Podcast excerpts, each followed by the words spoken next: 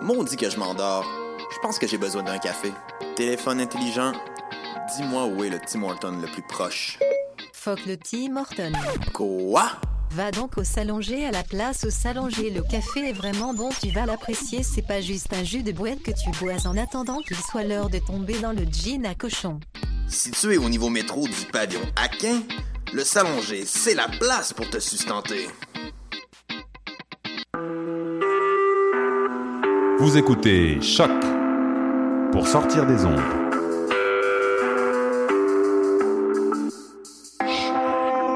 Podcast, musique, découverte.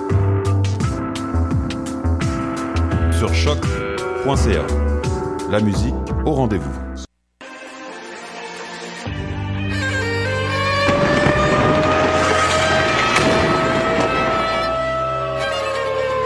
car la guerre est toujours sanction d'un échec.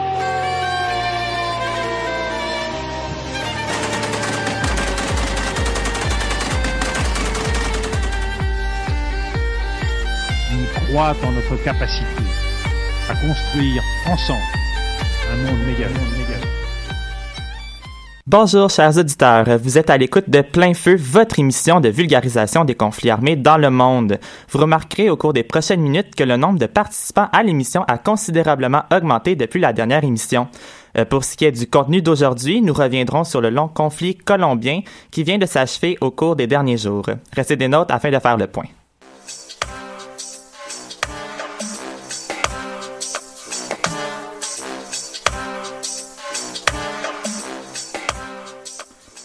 Avant de se lancer dans le vif du sujet du jour, j'ai quelques précisions à apporter sur l'évolution de l'émission pour le reste de cette saison. Lors de la première, il y a deux semaines, nous avions lancé un appel à de nouveaux collaborateurs. Eh bien, vous serez heureux d'apprendre que notre appel fut entendu et que l'équipe a maintenant plus que doublé. Il nous fera plaisir de vous présenter une partie de nos coéquipiers, de nos nouveaux coéquipiers en fait, au courant de l'émission d'aujourd'hui, alors qu'ils ont été jumelés avec un de nos anciens de l'émission, euh, afin de bien s'intégrer à plein feu. Euh, nous vous présenterons les nouveaux membres, les nouveaux membres qui ne participent pas aujourd'hui en fait à la prochaine émission. Un plus grand nombre de collaborateurs veut aussi dire qu'il y aura sûrement des changements à faire dans nos différents segments présentés. Nous aurons en fait plus d'effectifs, donc la possibilité d'avoir plus de temps en fait de trouver des intervenants pour participer à l'émission, en reprenant une dynamique similaire à la deuxième saison avec plus d'un co- collaborateur par segment. Il y aura aussi une plus grande pluralité de points de vue lors du segment discussion. Donc, euh, sans plus tarder, entrons dans le sujet qui nous intéresse tous, soit le conflit, ou plutôt la fin du conflit armé qui affectait la Colombie. Un conflit qui a duré près de 52 ans et qui s'est conclu il y a environ un mois. Donc, aujourd'hui, retrouvons nos collaborateurs et nos nouveaux avec Gabriel à la mise en contexte sur le conflit, Elisabeth dans la chronique culturelle sur le livre Ingrid Betancourt, Histoire de cœur ou raison d'État de Jacques Thomet, le reportage de Shannon sur l'accord Colombie-FARC et le zoom sur de Jessica sur l'implication de l'ONU pour superviser la signature d'un accord.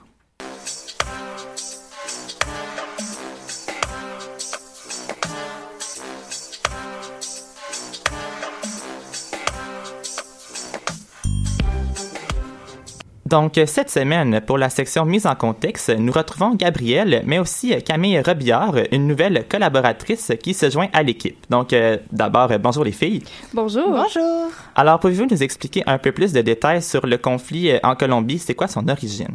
Oui, dans le fond, la guerre, en- la guerre civile colombienne est considérée comme le plus long conflit armé de l'histoire. On parle ici d'un conflit interne de plus d'un demi-siècle qui a fait environ 220 000 morts, 47 000 disparus, puis près de 7 millions de déplacés. Faut noter ici que les déplacés, c'est pas des réfugiés. Contrairement aux réfugiés, les déplacés ont pas traversé leurs frontières, leurs frontières internationales. Tout d'abord, il faut se mettre en, ton- en contexte, pardon. La Colombie a toujours été propice à un climat de tension.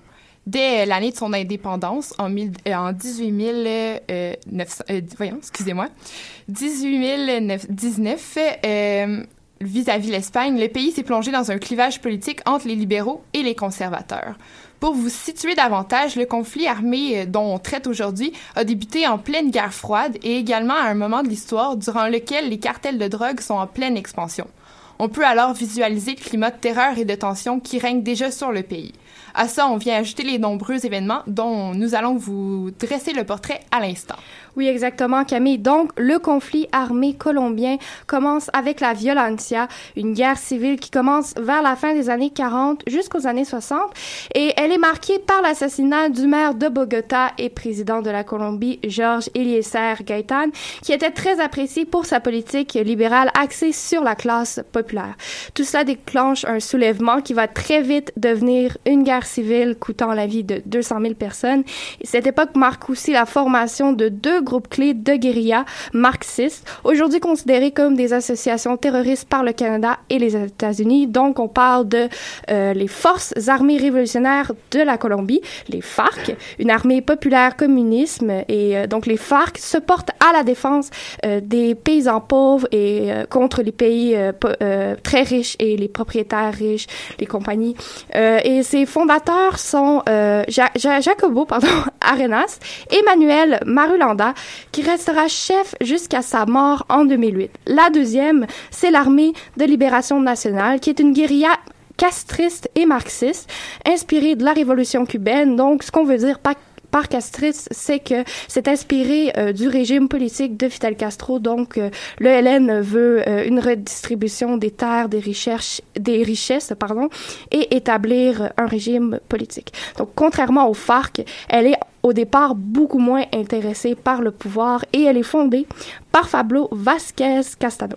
Euh, D'autre part, un peu en 70, mais beaucoup dans les années 80, on voit apparaître des groupes paramilitaires qui luttent contre les guerres, euh, contre les guérillas, pardon, en tentant de réduire l'appui de la population civile à leur égard. Donc, les groupes paramilitaires sont créés par des propriétaires terriens qui veulent protéger leurs terres contre les guérillas et ce sont des milices d'extrême droite qui vont devenir très proches du pouvoir.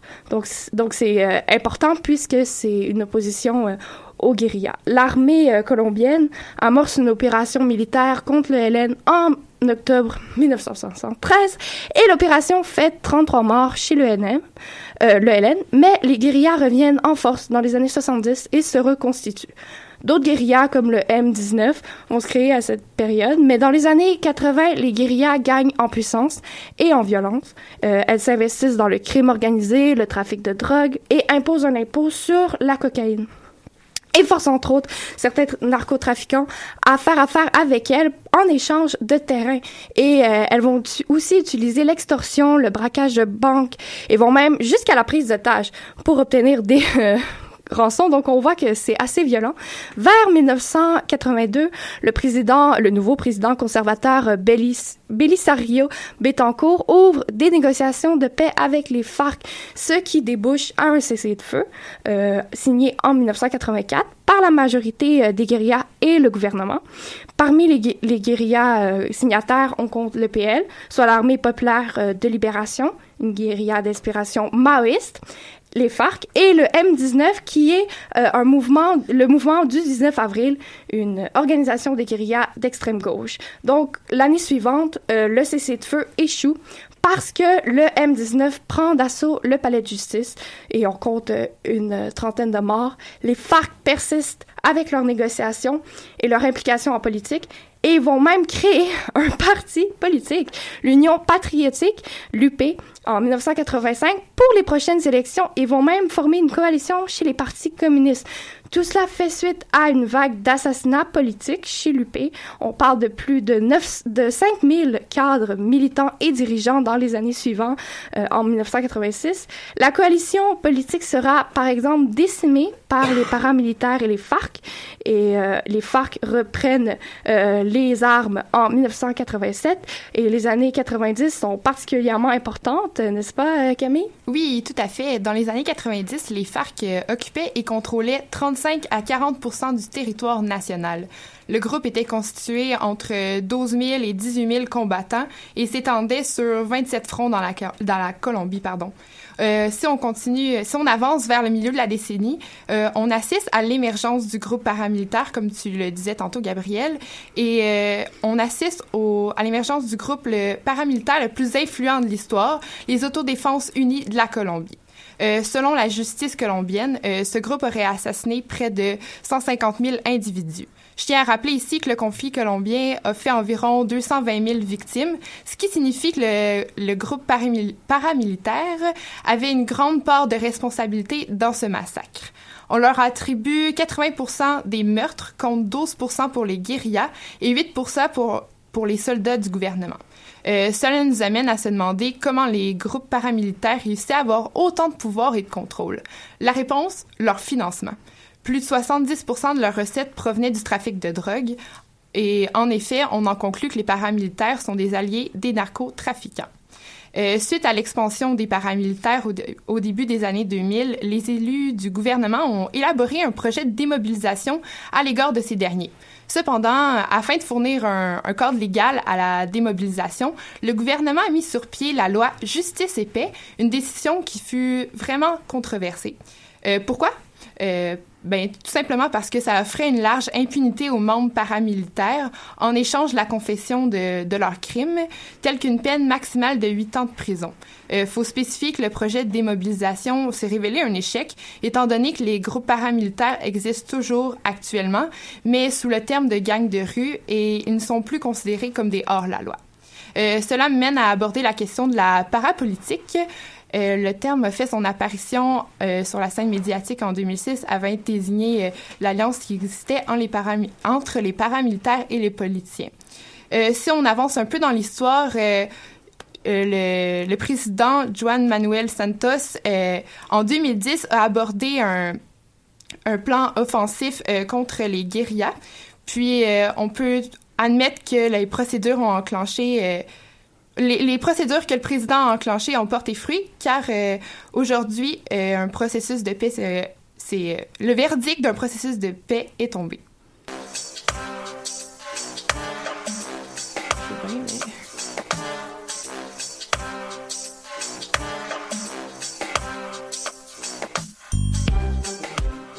Donc, nous quittons le sujet du jour pour quelques minutes afin de faire un survol d'autres événements qui se sont produits dans le monde en compagnie de Ludovic et de moi-même. Donc, voici vos actualités. Commençons d'abord en Syrie où l'armée du pays, avec l'appui de l'aviation russe, a lancé une offensive terrestre mardi sur Alep afin de reprendre certains secteurs occupés par les rebelles, euh, après que les quartiers à l'est de la ville aient connu des bombardements pendant plusieurs jours. Cette offensive fait suite aux bombardements que connaît la ville depuis jeudi dernier, après que la trêve entre Moscou et Washington, annoncée lors de la dernière émission, est volée en éclats. Euh, spécifiant que les quartiers d'Alep-Est sont encerclés depuis deux mois et les conditions de vie deviennent difficiles. Mercredi, la ligne de front syrienne a réussi à prendre possession du petit quartier de Farafira, en bordure de la vieille ville. Toujours en Syrie, alors que l'offensive russe et syrienne reprennent à Alep, comme j'avais dit, deux hôpitaux ont été touchés par des frappes aériennes tôt mercredi matin dans des secteurs détenus par des rebelles. Euh, selon l'Organisation internationale de la santé, euh, les deux hôpitaux touchés ne sont plus fonctionnels. L'un des hôpitaux, euh, en fait, est celui euh, du M10 de Sakour, le plus important en traumatologie dans les quartiers rebelles. Selon le radiologue Mohamed Abou Raja, l'établissement a été touché vers 4 heures du matin et des débris seraient tombés sur des patients aux soins intensifs. les frappes ont aussi détruit les générateurs d'électricité et d'oxygène, nécessitant le transport des patients vers d'autres hôpitaux. Près des côtes égyptiennes maintenant, plus d'une centaine de migrants ont péri le 20 septembre dernier, lorsque l'embarcation dans laquelle ils prenaient place a chaviré dans la mer Méditerranée, à proximité de la ville portuaire de Rosette. Selon un survivant du naufrage, le bateau de pêche contenait pas loin de 450 migrants qui, tentaient de rejoindre le continent européen. Ce 160 d'entre eux furent secourus par les autorités. Mardi, le ministère de la Santé égyptien a annoncé par voie de communiqué que le nombre de morts atteignait maintenant 184, alors que les recherches continuent. Selon l'Organisation internationale pour les, euh, pour les, migrations, pardon, euh, la majorité des rescapés étaient égyptiens. Rappelons que le début de l'année, depuis le début de l'année, plus de 300 000 migrants sont entrés en Europe, alors qu'environ 300, euh, 3500 pardon, ont trouvé la mort en mer. Euh, après plus d'un an de crise politique au Burundi, l'Organisation des Nations Unies dénonce à nouveau mardi les, gra les graves violations des droits de l'homme causées par le gouvernement. La crise politique suite à la réélection controversée de Pierre euh, Nkurunziza a causé la mort de plusieurs centaines de personnes, principalement à Bujumbura, la capitale. Dans un rapport mandaté par le Conseil des droits de l'homme couvrant la période du 15 avril 2015 au 30 juin 2016, les enquêteurs indiquent qu'il y aurait des violations graves qui constituent des crimes contre l'humanité et recommandent des procédures judiciaires internationales.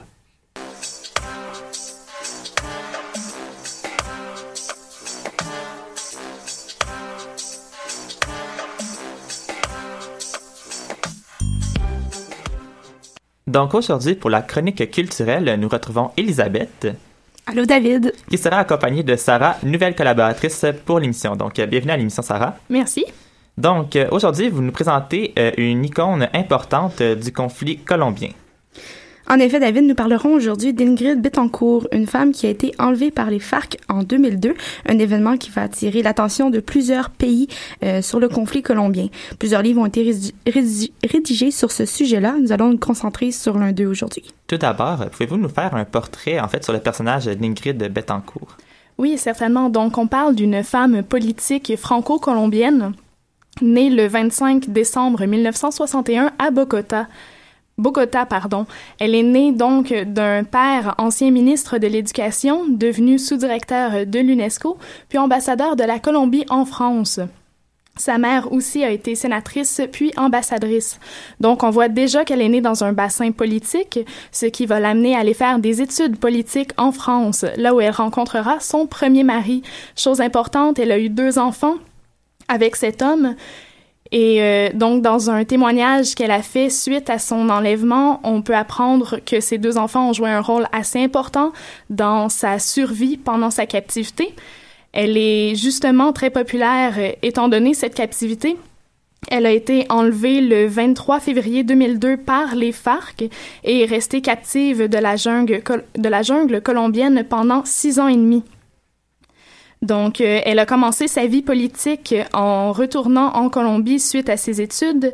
Elle est rentrée dans le ministère du Commerce extérieur où elle a découvert, en fond, toute la corruption du gouvernement là-bas. Elle a commencé à s'y opposer, c'est donc fait quelques ennemis.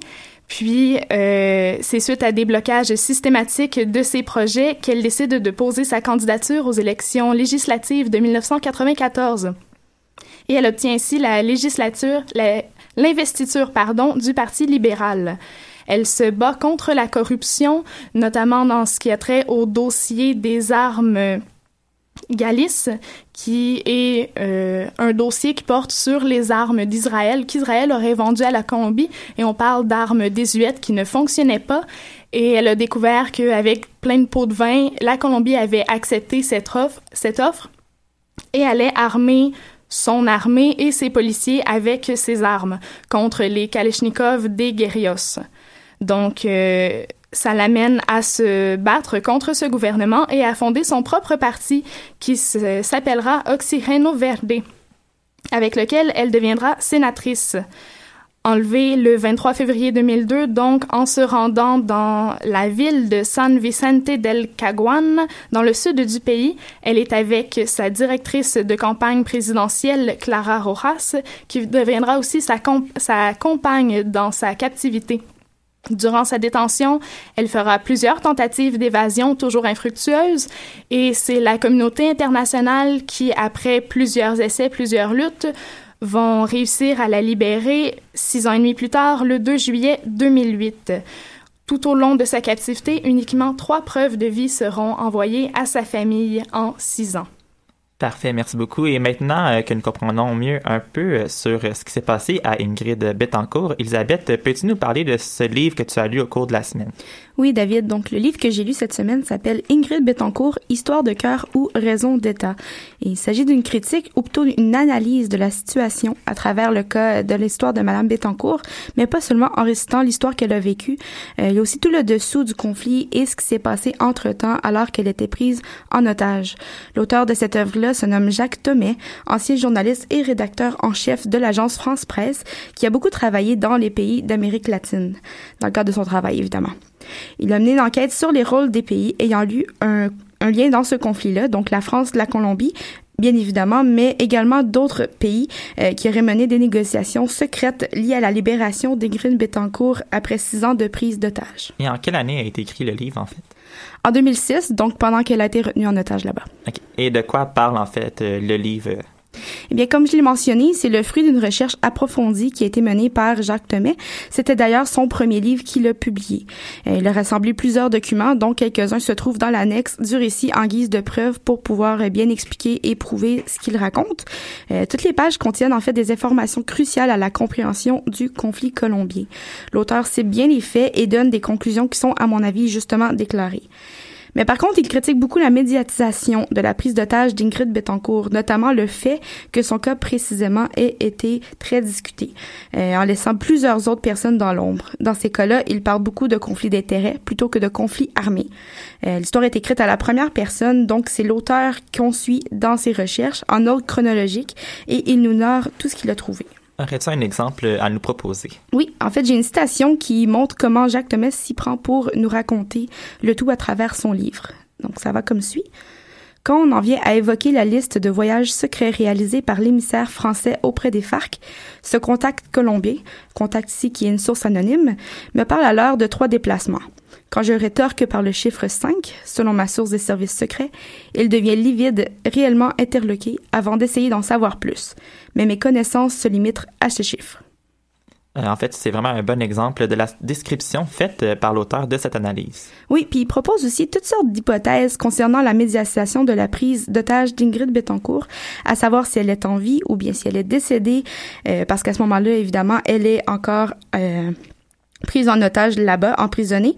Euh, puis il propose aussi différentes euh, conclusions de son histoire. Suite à la publication de son livre, Jacques Thomas a poursuivi ses recherches sur le conflit et a continué d'emmagasiner des documents. Donc il veut no- noter la plupart des découvertes qu'il fait sur son blog. Crois-tu que le livre, en fait, que tu as lu, c'est un bon outil pour quelqu'un qui veut euh, se documenter sur le conflit colombien? C'est selon moi un, doc- un document bien complet qui permet de bien situer ce qui s'est passé entre la France et la Colombie en 2002-2006, ouais. Merci beaucoup, les filles. C'était vraiment intéressant, votre segment.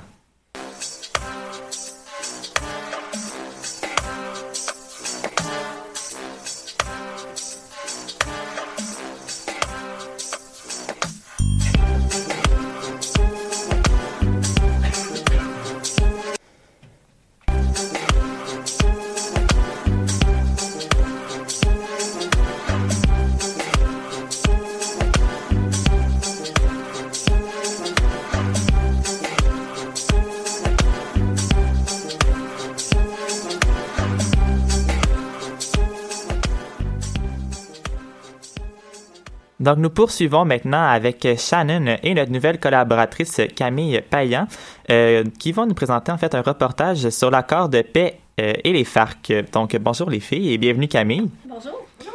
Donc, euh, tout d'abord, euh, qu'est-ce que les FARC?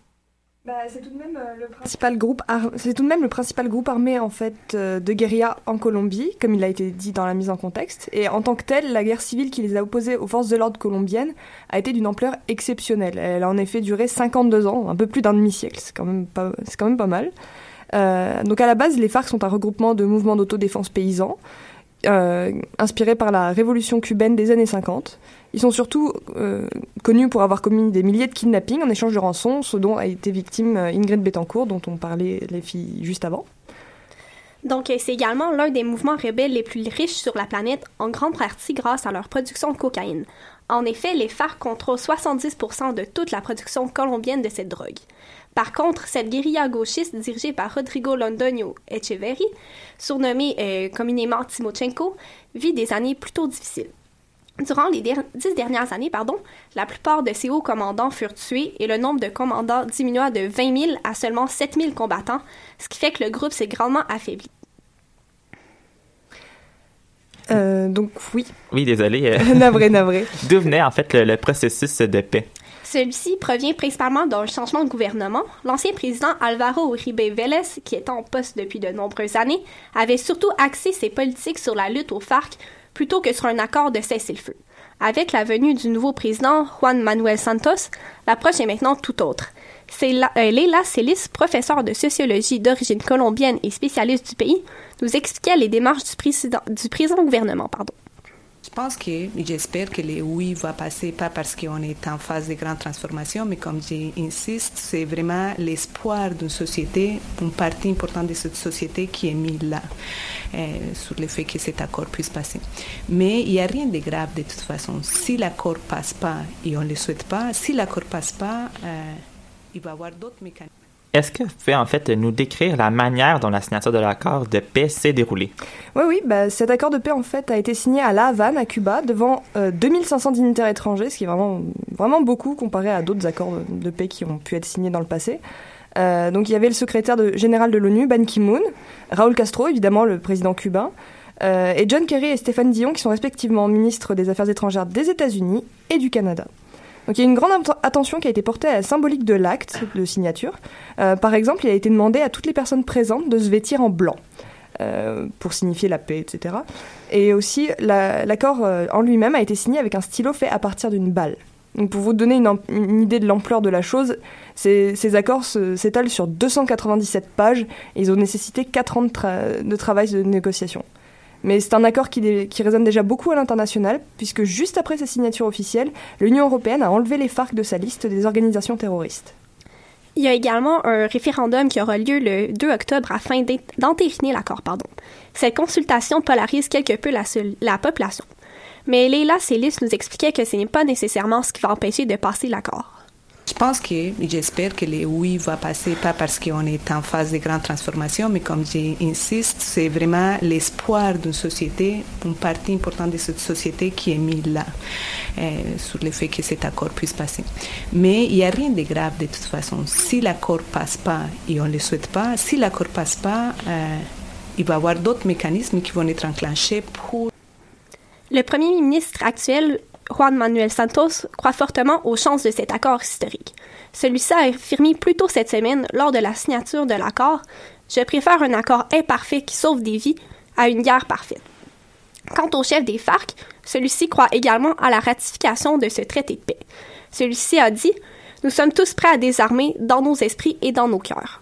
En fait, qu'est-ce que contient euh, l'accord euh, signé? En fait, ce fameux accord est constitué de quelques points très importants. Premièrement, le plus important, c'est que les FARC vont être transformés en un parti politique. Et il va être fait en sorte que les, FARC puissent participer le plus activement possible à la vie politique du pays.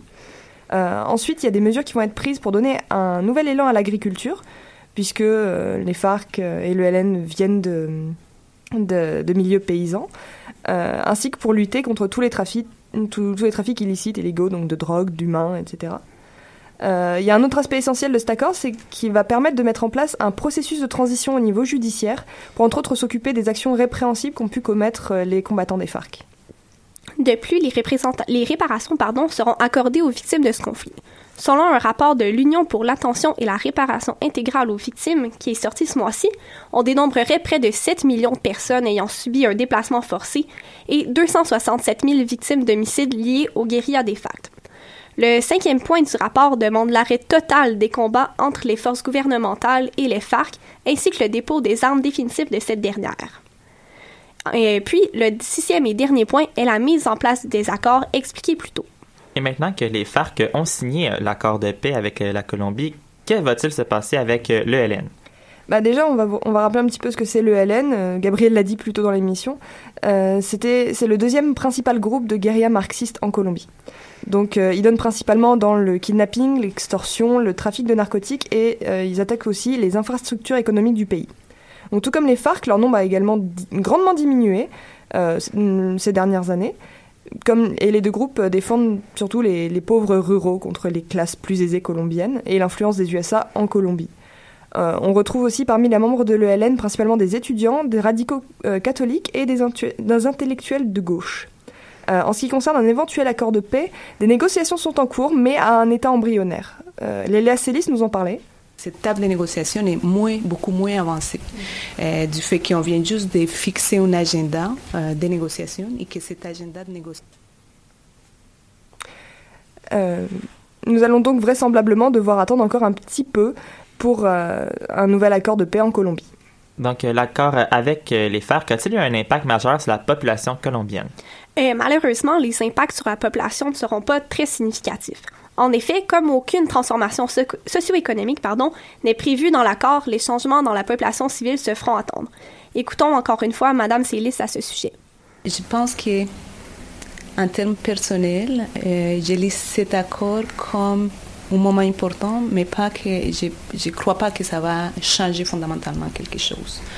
Euh, je pense que les problèmes socio-économiques structurels en Colombie restent intouchés et donc par conséquent on, reste dans des situations euh, conflictuelles en termes socio-économiques. Peut-être qu'on va avoir moins d'acteurs armés, mais euh, les conflits sociaux vont, sont, restent c'est donc un processus qui est encore loin d'être terminé en Colombie, mais risque d'être difficile pour les différents partis en cause. Il sera donc intéressant de regarder la progression de ce dossier. Merci à vous deux.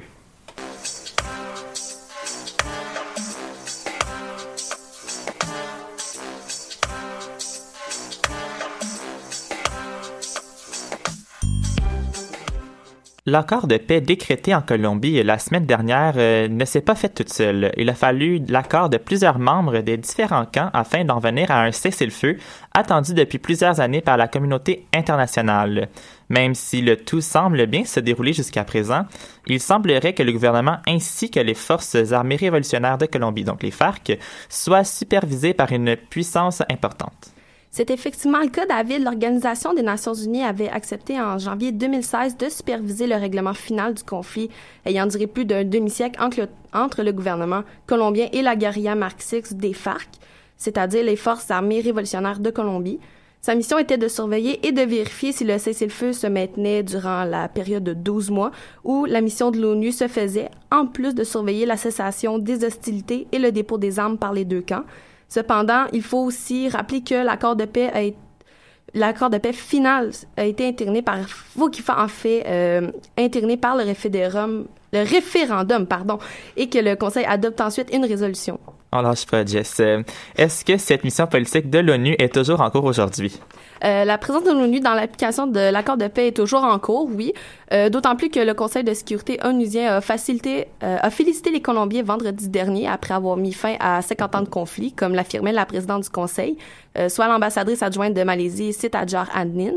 sa mission de supervision s'est aussi vue améliorée au courant de l'année en raison de sa prévision à déployer quelques 450 observateurs militaires, dont la plupart sont issus des pays américaux, latino, je veux dire, latino-américains. Euh, en ce qui concerne l'ONU, on peut dire que l'ONU sera notamment appelée aussi à récupérer les armes de la guérilla des FARC dans les six mois suivant la signature de l'accord de paix. Euh, des pays comme le Mexique ont déjà euh, manifesté leur intention de participer à la mission.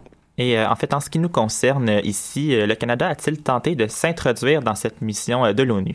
Ben, on sait déjà que le Canada été tenté de participer à une mission de l'ONU en Colombie vu sa stratégie de réengagement euh, sur la scène internationale.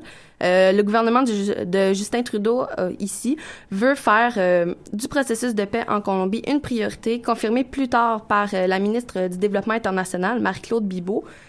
qui se rendra d'ailleurs en Colombie pour annoncer les détails de la nouvelle stratégie de développement canadien, qui sera aussi centrée principalement sur l'aide des femmes et aux jeunes filles. Euh, une participation à une éventuelle mission de l'ONU aussi en territoire euh, colombien est même désirée, car la contribution du Canada dans ce pays pourrait euh, prendre plus d'envergure, si je peux dire, si je peux citer Madame Bibot, dans le cadre d'un éventuel accord de paix. Dans un communiqué récent, le ministre des Affaires étrangères Stéphane Dion souligne que le Canada soutient le mandat de la mission politique des Nations Unies composée d'observateurs internationaux non armés qui surveilleront et contrôleront le cessez-le-feu définitif, ainsi que la cessation des hostilités et le dépôt des armes. Sur le plan commercial, on sait aussi qu'un accord de libre-échange est en vigueur entre le Canada et la Colombie depuis 2011. Merci beaucoup, Jessica, pour ce zoom.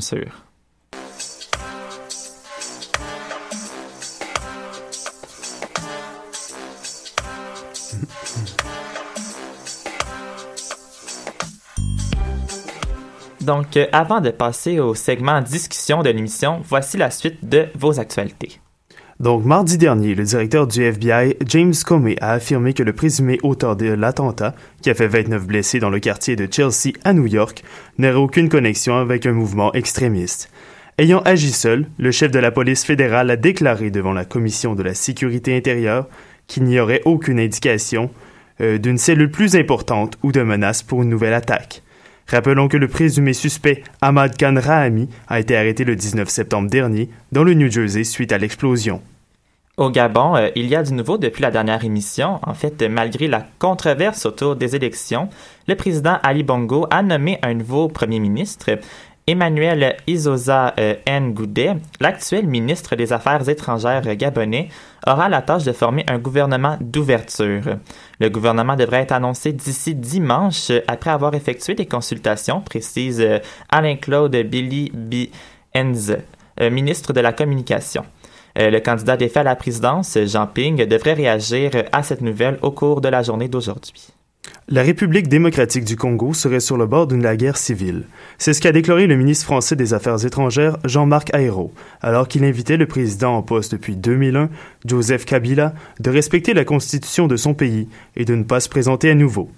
Le Haut Commissariat de l'ONU aux droits de l'homme a annoncé mardi que ces affrontements avaient fait au moins 53 morts, alors que la capitale congolaise, Kinshasa, est secouée par des violences entre les forces de sécurité et membres de l'opposition.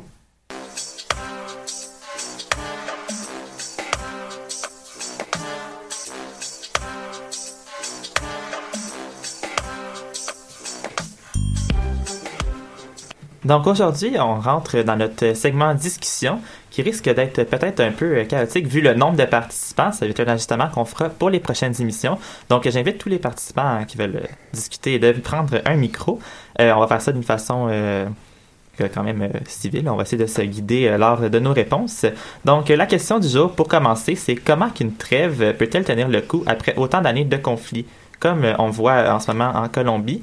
Euh, un des exemples d'une trêve qui n'a pas tenu récemment, c'est la trêve qu'on a annoncée il y a deux semaines en, Syrie entre Washington et, Moscou. Donc, Shannon, oui, tu peux commencer. Euh, bah, je crois me souvenir que lors de, notre émission sur l'Inde et le Pakistan, la région du Cachemire, un, de nos intervenants m'avait dit que pour une bonne trêve, ça prend beaucoup de volonté de chaque partie et qu'une bonne unité de chaque, euh, de chaque côté aussi. Il faut que tout le monde soit d'accord, tout le monde se, dise que la trêve, c'est la meilleure chose à faire, et euh, c'est comme ça, que, que comme ça que ça peut marcher.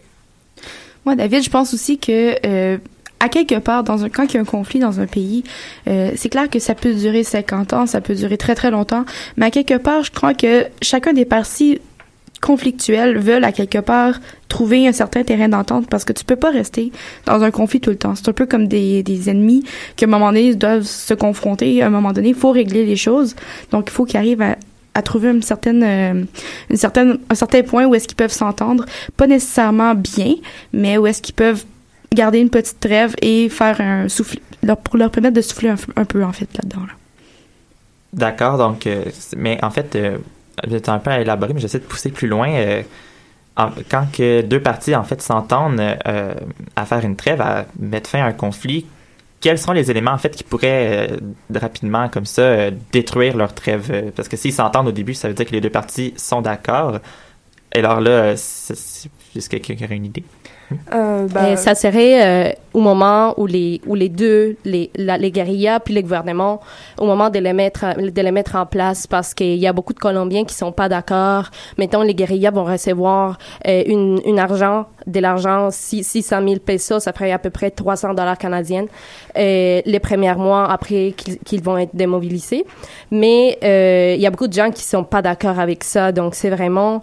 Et, les, les gens sont pas encore prêts mentalement à avoir des changements, à recevoir des gens qui sont pas habitués à être dans une vie euh, à la ville, à avoir un travail à tous les jours. Donc, c'est vraiment cette adaptation-là, ce processus qui va être de plus compliqué, tant pour les gens qui vont arriver, les, guérillas, comme pour les, pour les citoyens euh, colombiens qui vivent chaque jour déjà, puis qui vont devoir et, euh, partager avec des gens, puis je pense que c'est vraiment la mentalité qui doit changer pour tous les Colombiens. Est-ce que quelqu'un a quelque chose à ajouter? Oui, Chanel? Euh, non, bah, je pense que, je pense que tout, a, tout a été dit, hein, mais je me disais aussi qu'une trêve pouvait tenir le coup. Il faut vraiment que tout soit bien respecté et qu'il n'y ait pas d'incident, mettons, qu'il n'y ait pas de quelque chose qui puisse éventuellement porter à confusion, euh, comme, un, comme une attaque qui serait peut-être éventuellement liée à un des groupes qui, ont, qui sont partis de la trêve.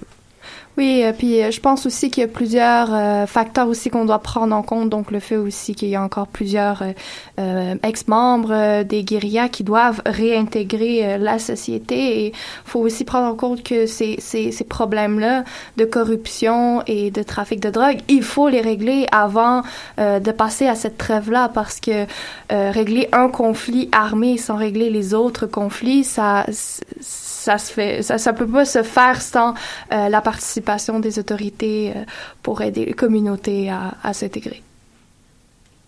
Pour, euh, pour la partie du narcotrafic, je voulais vraiment ajouter, c'est vraiment difficile parce que tant comme les guérillas, comme les paramilitaires, c'est son sont, ont vécu grâce à l'argent du narcotrafic.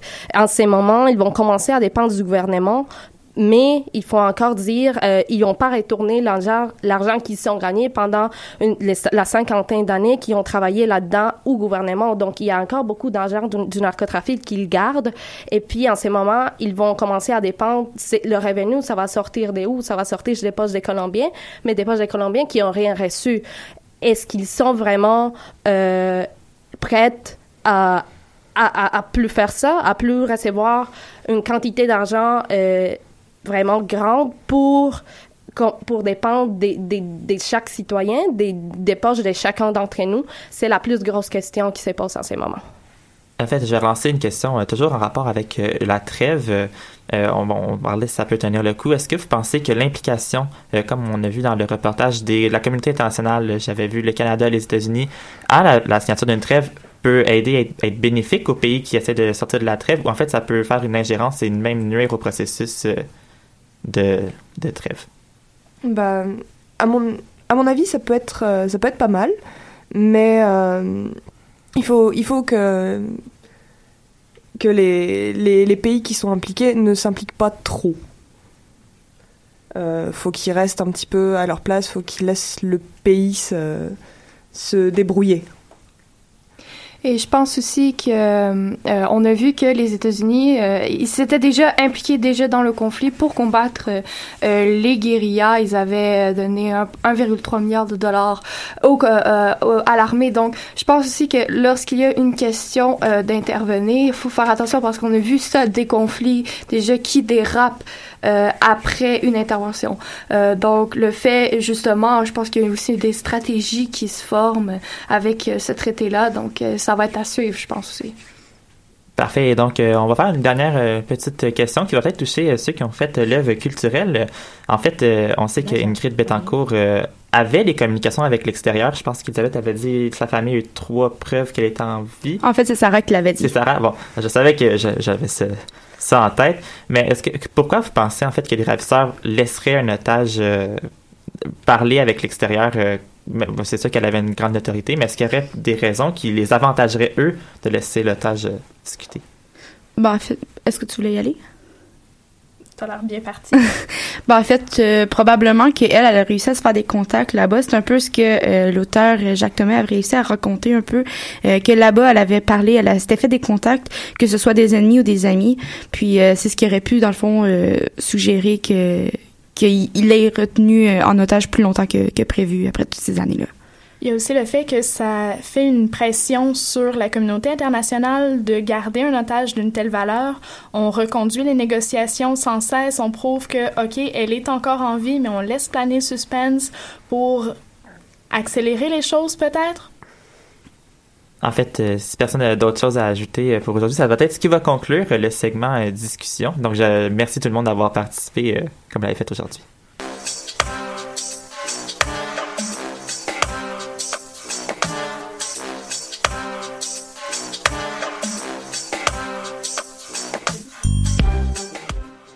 Donc, c'est ce qui complète l'émission d'aujourd'hui. Euh, merci beaucoup d'avoir été des nôtres et je remercie aussi tous les collaborateurs qui ont participé euh, aujourd'hui. Euh, c'était pas nécessairement évident dans le petit studio de choc, mais on va s'ajuster pour les prochaines semaines pour que l'émission garde sa richesse.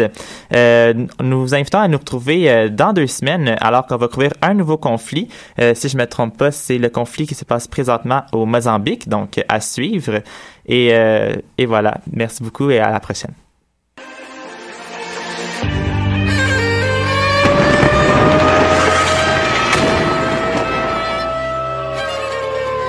Car la guerre est toujours la sanction d'un échec.